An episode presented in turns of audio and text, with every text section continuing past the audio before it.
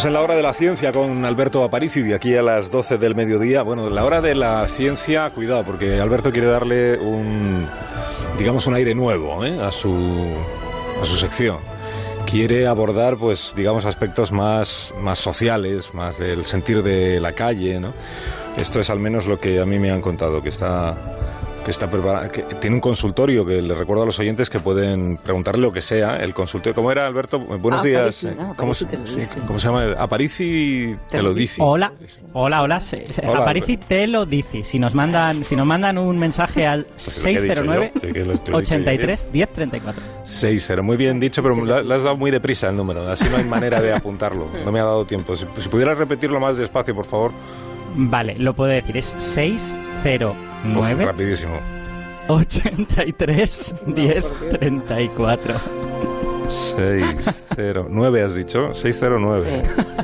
83 10 34, 34. ¿Tú, sabes, tú sabes que cada vez que lo dices así, yo te imagino escribiéndolo muy lentamente. Imagino que estás con un papelito y ahí haciendo muy buena letra. Por eso no, dices Pues no es el caso, ¿eh? porque si fuera como tú dices, entonces sería no.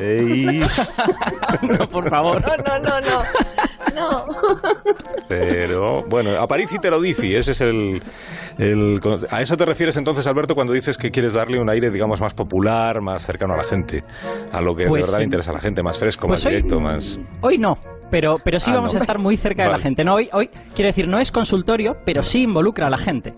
Porque hoy lo que hemos hecho es coger un tema que yo creo que a la gente le interesa mucho y Sí, vamos a sí. demostrarlo Sí. porque hemos ido a la calle y le hemos preguntado a la gente sobre la posibilidad de que haya vida en otros mundos. Ah, qué bien. Y he- Qué bonito. Hemos ido y les hemos hecho una serie de preguntas. Pues primero si pues cree que puede haber, luego que dónde piensa que puede haber, si le gusta Marte, si le gusta otro sitio, si cree que la descubriremos o si está por ahí pero no la vamos a ver hasta dentro de 2000 años o 3000 años. Y la- me parece que la gente tiene opiniones muy interesantes en ese sentido. Pues igual deberíamos escucharlas, ¿no? Vamos a por ellas. Adelante con las opiniones.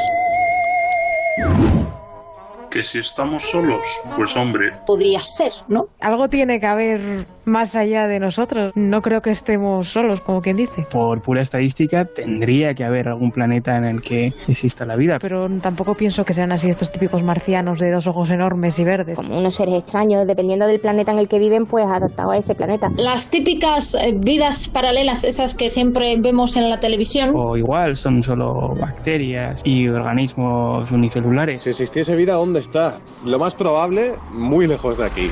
No en esta galaxia, pero en la próxima o en una de las próximas quizás o de haberla no es en nuestro sistema. Porque si no, ya habríamos visto evidencia y no hemos visto ninguna. No me imagino que lo confirmemos. Creo que si lo confirmamos nos vamos a dar un buen susto. Llegará el día, supongo. A no ser que antes, por una tercera guerra mundial, o, o ocurra algo, una epidemia. Pero si no es el caso, yo creo que sí. Quizás si se hace, yo creo que sería en un futuro muy muy lejano. Yo creo que no, ¿eh? No existen. bueno, pueden estar en los planetas. ¿En qué planetas? Yo qué sé, tampoco lo voy a vigilar.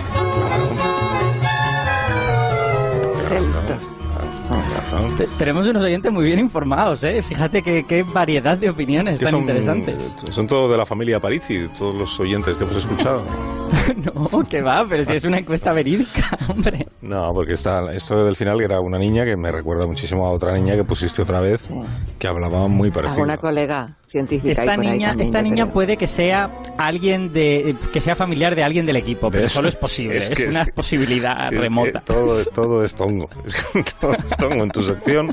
No, no puede ser. Pero es verdad que han dicho cosas muy interesantes. Sí, señor. ejemplo. A mí me ha gustado, me ha gustado mucho el que ha dicho que sea como sea esa vida, tiene que estar adaptada al sitio donde vivan. Eso me parece una respuesta muy científica. Ah, fíjate, a mí me gustó el que dijo, pues como alguna vez juramos que sí que hay vida, el susto que nos vamos a dar. Eso también está muy bien. Claro, que esto- esta idea de, no, y vendrán los marcianos y serán gente estupenda y llegaremos a un acuerdo y pacificaremos el mundo.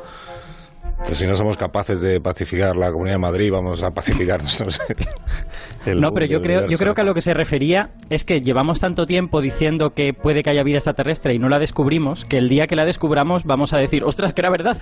y, vamos, y vamos de verdad a asustarnos.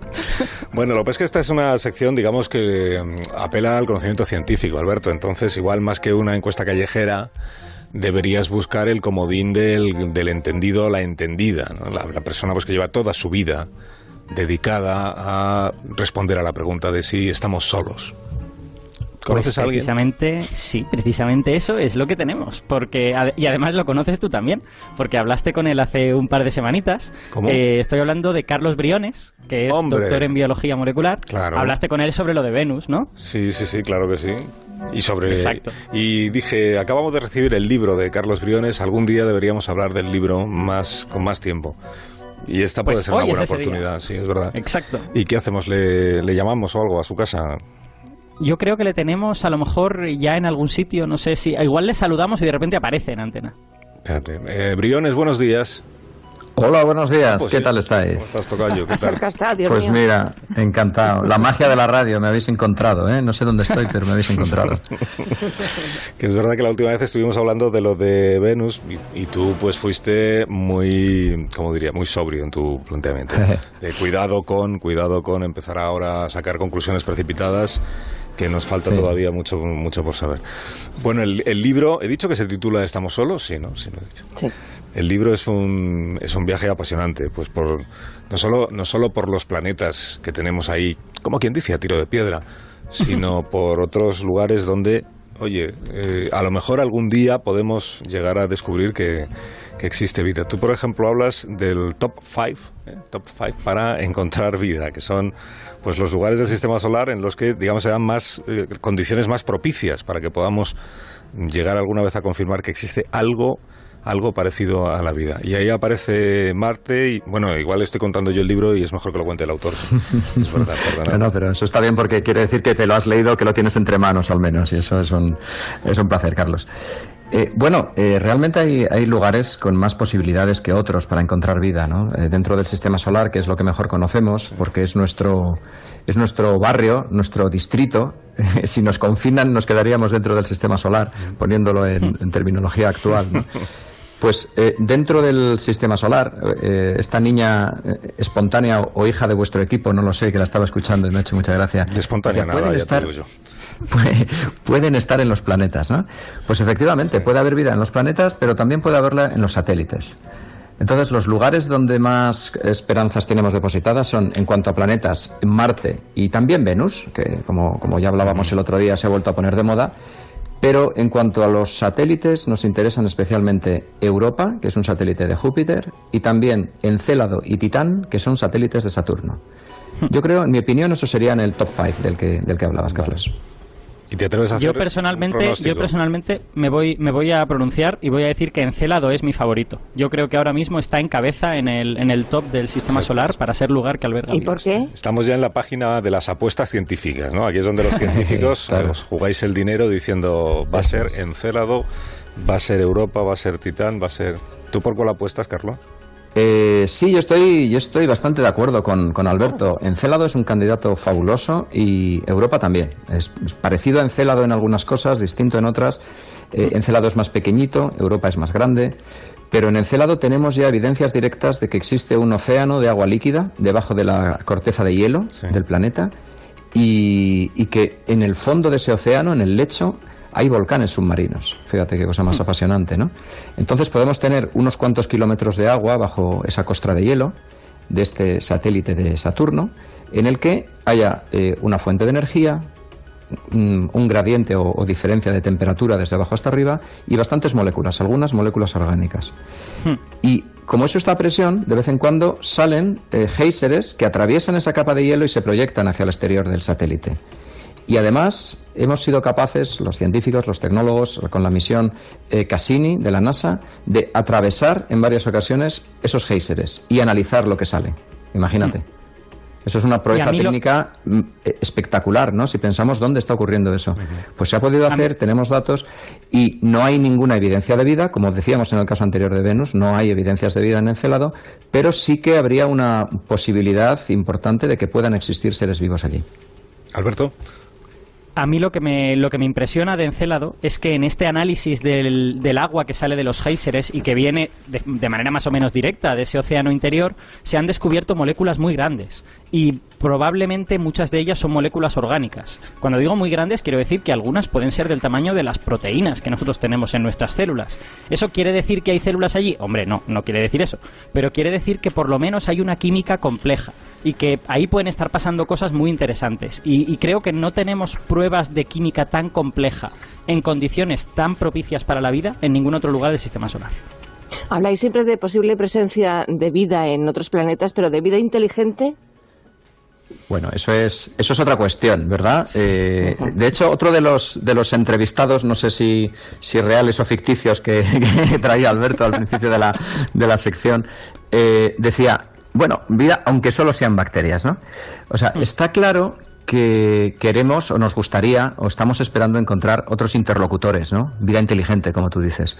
Lo que ocurre que, claro, las opciones para que exista vida inteligente son infinitamente menores que para que exista vida. Porque si analizamos la trayectoria de la vida en nuestro propio planeta, que es la única que conocemos en realidad, pues sabemos que desde que se originó la vida hace, estimamos, unos 3.800 millones de años, hasta la aparición de nuestra especie hace más o menos 200.000 años, han ocurrido en esta rama evolutiva, de las muchas que hay, pues en la que acaba en los humanos, han ocurrido tantos eventos azarosos, casuales, que podrían haberse dado o no haberse dado. Es decir, perfectamente podríamos no estar aquí. De hecho, la evolución no tiene ninguna finalidad, ninguna tendencia, en lo que se llama teleología, ¿no? No hay, no hay una, eh, una flecha que vaya hacia la aparición de los humanos y de la inteligencia. Entonces, si eso ocurre en nuestro planeta, igualmente ocurrirá en otros donde haya aparecido la vida. Insisto, no sabemos que, que sea el caso, pero planetas o satélites con vida no tienen en absoluto por qué haber generado vida inteligente. O sea que hemos de ser eh, rigurosos y, digamos, humildes en ese sentido, pero sin perder, eh, desde luego, la, la- la fascinación que supondría poder tener interlocutores, ¿no? Más allá de, de nuestro planeta. Que, por cierto, estarían fuera del sistema solar. O sea, no hay opciones de vida inteligente, por todo lo que sabemos, dentro del sistema solar. ¿Qué me Entonces ahí ya sí que hay que conseguir un salvoconducto, salir del sistema solar eh, y buscar en torno a otras estrellas. Y la cosa entonces se complica. Ya, pero este disgusto que me das ahora, ¿por, no, hay, no, hay, no hay ninguna posibilidad ya de que encontremos vida inteligente en el sistema solar. Ya hemos descartado esa posibilidad. Yo, viendo las noticias de los últimos días, diría que incluyendo la Tierra. la- porque, en fin, yo a- ayer por la noche estaba eh, viendo el telediario y cosas que ocurren en nuestro país y otros.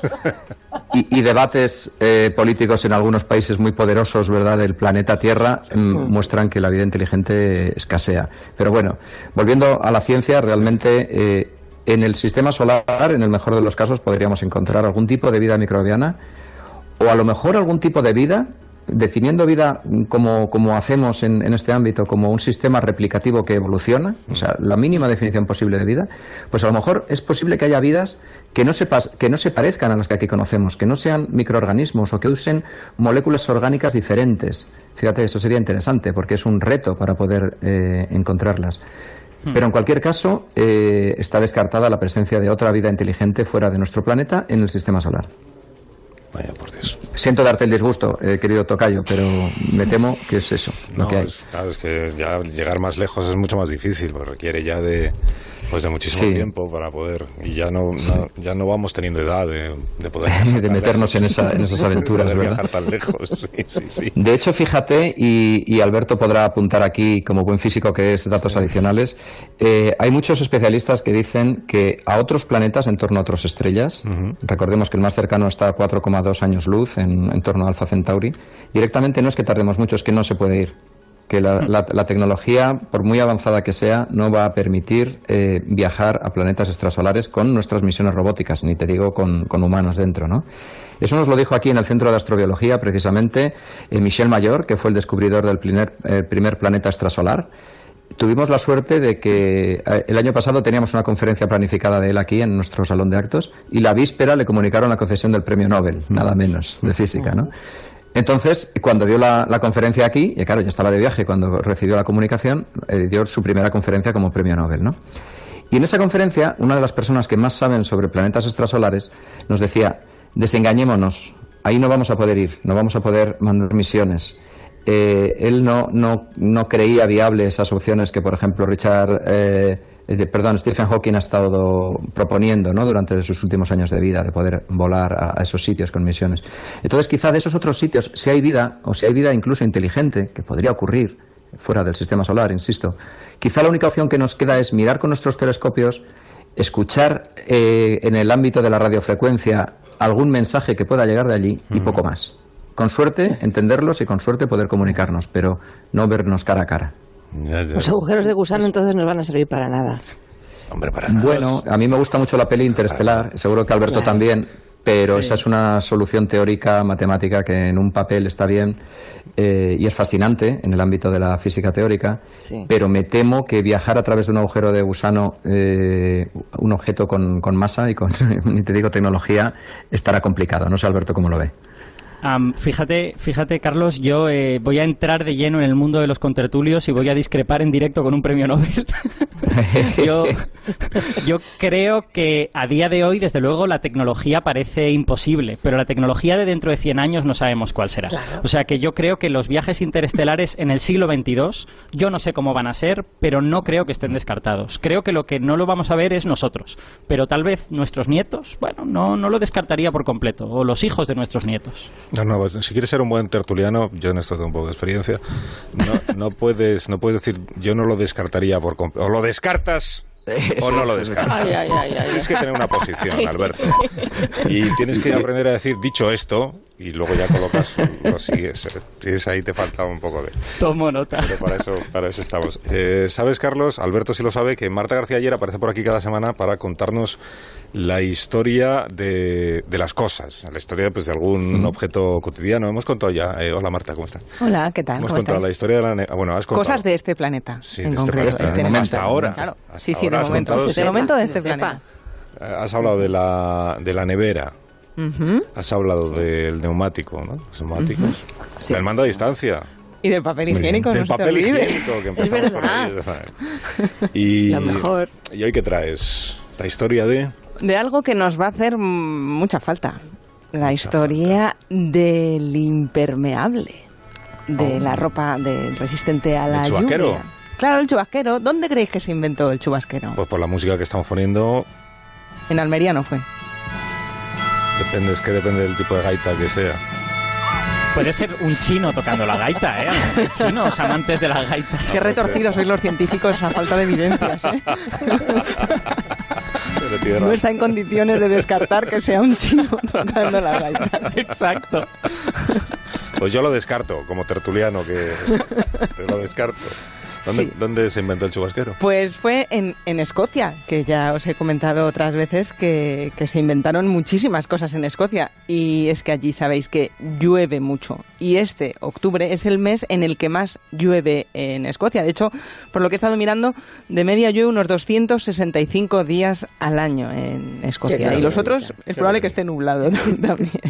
Pero bueno, sabéis que en el Museo Nacional de Escocia, que os he dicho ya que merece la pena visitar, ahí estaba el neumático del señor Dunlop, eh, pues también, también hay chubasquero. ¿Por qué creéis que los escoceses inventaron tantas cosas? Por necesidad, básicamente. ¿Tú crees que es por el frío y la lluvia, no? Claro. Porque salen poco igual, Pues eso es lo que solemos pensar de, bueno, esta gente del norte que se aburre y claro, pues se queda al lado de la chimenea pensando. no van al bar a hablar con los amigos. Pues hay historiadores que apuntan que seguramente tenga más que ver con que la alfabetización universal, bueno, universal, eran los niños los que podían ir a la escuela, empezó mucho antes que en otros, que en otros países. En el siglo XVI, a finales del XV, es más, ya empezaban a poder ir a la escuela todos los varones eh, que se consideraran libres, ¿no? fueran propietarios. Y eso hizo que, claro, estudiando más, pues se pueda innovar más. Y como de innovaciones de lo que os vengo a hablar siempre, no me cansaré de insistir en el factor educativo. Estudiaron más, las universidades eran más fuertes antes y eso hizo pues que hubiera mucha gente formada pensando, porque aquí podíamos tener en el siglo XVI mucha gente pensando, pero sin formación pues llegas a otro tipo de conclusiones. Pero bueno, vayamos a la Escocia del siglo XIX, con el señor Mackintosh, Charles Mackintosh, no confundir con Charles Rennie Mackintosh que era un diseñador que hacía sillas muy Mm. chulas de Glasgow, Ni con el Macintosh. pero que no es el Macintosh de Apple, que ya se te veía yo venir. Es el Macintosh. Ese nombre no se debe a ningún escocés, sino a una, es un- una variedad de manzanas que se llama la manzana Macintosh, que sabéis que eran muy de manzanas los fundadores de Apple. Bueno, el señor Macintosh, que era químico, estaba experimentando en la fábrica de tintes de su padre con residuos de carbón y las lámparas de gas que ya se habían empezado a introducir en las calles de Glasgow. También era importante el desarrollo industrial para que hubiera todo este tipo de materiales.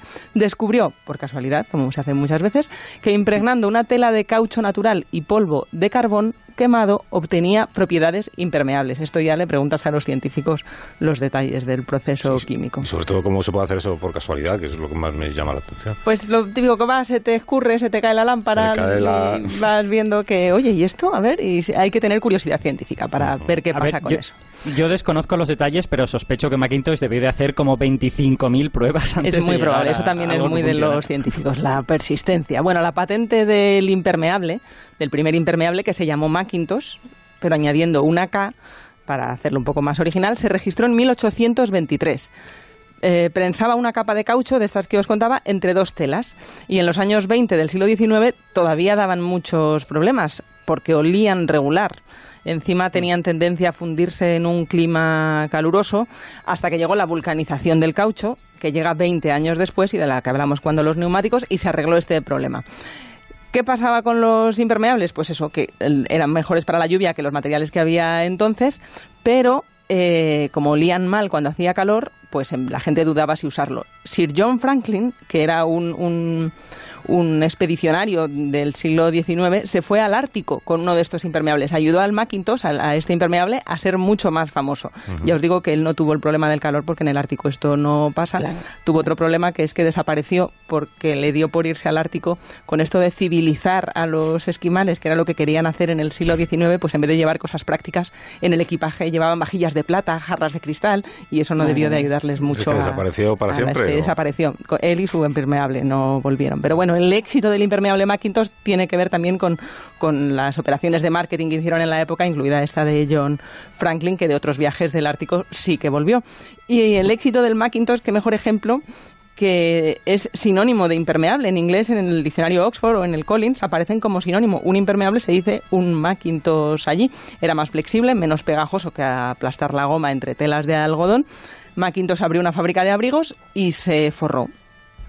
Así que ah, no siempre traigo, Begoña, como ves, inventores que se arruinan a veces. No, no está ¿sabes? bien. De vez en cuando está bien que se forren. Claro que sí. Es un grandísimo invento. El, el- Es el- maravilloso, Claro. sí. Era importante descubrir el caucho antes, claro, porque si no, no se podía hacer. Gracias, Marta García Ayer. Bueno, un placer. Eh, mañana te espero a primerísima hora. Claro, cuando quieras. Bueno, si quieres quedarte en tu casa también puedes, pero... Mm, en pijama. Adiós, Marta. adiós, adiós. Adiós. 24 minutos ya a las 12 de la mañana, una menos en Canarias. Despido también a Carlos Briones, que nos ha acompañado este ratito, recomendándoles a ustedes que, que consigan su libro Estamos solos entre interrogantes, porque lo que hace es responder a todas esas preguntas que usted se ha planteado alguna vez y a todas aquellas que ni siquiera se le habían ocurrido. Estamos solos. Es un libro de Carlos Briones que lo va usted a disfrutar, porque es un, es un viaje pues según vas leyendo, es que te vas viendo ahí como si tuvieras la nave espacial esa que tenía París y la temporada pasada, de verdad. Te vas viendo ahí delante de los planetas y de los satélites y descubriendo cosas. Carlos, un fuerte abrazo te envío. Gracias. Muchas gracias a vosotros, Carlos y Alberto. Un placer hablar con vosotros, como siempre. Lo mismo. Hasta luego, Carlos. Adiós. Hasta luego. Chao.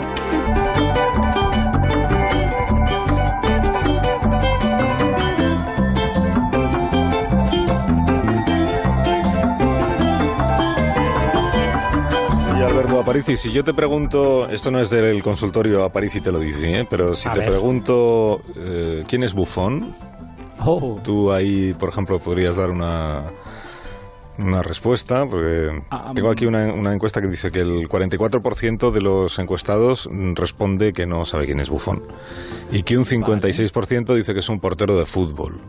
Pues yo creo que estoy en esos, los del ¿En portero de fútbol. Tú estás en los del portero de fútbol, pues a ti el fútbol no, ni te ni te viene, ¿no? No, hombre, a mí me gusta el fútbol. Otra Ah, ¿sí? cosa es que mi, mi actividad es de otra cosa, pero el fútbol está bien, claro. Pues no tiene nada que ver con el fútbol, lo que te voy a contar ahora. Porque Ah, ¿no? hubo un tiempo en que se decía que Bufón era un portento, portento para la ciencia. Ajá. Fue la época del conde de Bufón. Hoy en Historia de con Javier Cancho, una loca historia de científicos cuerdos.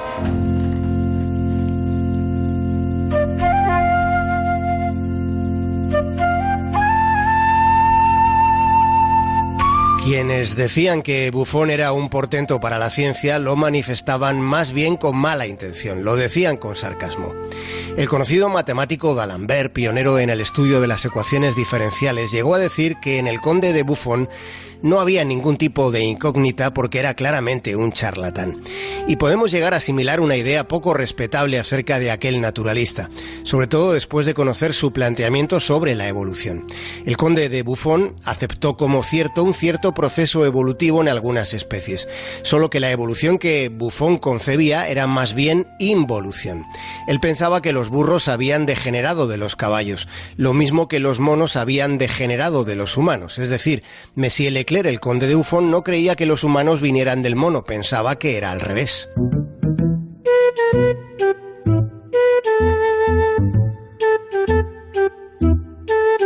La teoría de la evolución tuvo sus avatares con algunas situaciones muy desvariadas. Pensemos en el lío que se hicieron el arzobispo irlandés Asher y el doctor Lightfoot de la Universidad de Cambridge. En el año 1593, cuando a través de una serie de sesudos y complicados cálculos basados en datos del Antiguo Testamento, ambos llegaron a la desparramada conclusión por la que el mundo fue creado a las 9 de la mañana del domingo 23 de octubre del año 4004 a.C. No lo podemos saber, no presenciamos aquel momento de 1593, pero es muy probable que después de su desventurada conclusión, Monseñor y profesor chocasen las manos satisfecho pensando que habían hecho un gran hallazgo. Ave María Purísima. Déjate de hostias. Hubo un choque, una gran colisión de mensajes. De un lado estaba la difusión sacrosanta de los libros del Génesis y su narración de la creación única de las criaturas vivientes, tal y como por otra parte se hacía en el resto de narrativas religiosas, en el Islam, el hinduismo o el judaísmo. Mientras, al otro lado estaba el testimonio petrificado de los fósiles, contradiciendo las interpretaciones místicas. Leonardo da Vinci ya prestó atención a esas piedras que tuvieron movilidad, pero no fue hasta el siglo XIX, no fue hasta anteayer cuando la teoría de la evolución de las especies derribó definitivamente el principio antropocéntrico que situaba al ser humano como centro y medida de todas las cosas. Hasta el siglo XIX estuvimos mirándonos el ombligo de la creación. Y por esa tardanza en ver lo evidente tienen tanto mérito personajes de la ciencia primigenia como Anaxágoras, que fue perseguido en el siglo V antes de Cristo por enseñar que el sol no era un dios, sino una piedra al rojo vivo. Cuando miramos las otras piedras, el registro fósil de organismos del pasado, pese a las dificultades que normalmente supone su hallazgo y a las aún más raras condiciones del proceso de fosilización, entonces lo que vemos es que el número de especies desaparecidas es infinitamente superior al de las que hay hoy en día. Y así es como puede verse el funcionamiento de la evolución, que no mantiene las especies, aunque conserve y promueve la vida. Con o sin nosotros, la Tierra seguirá girando con seres vivos mientras el Sol la ilumine. Más de uno en Onda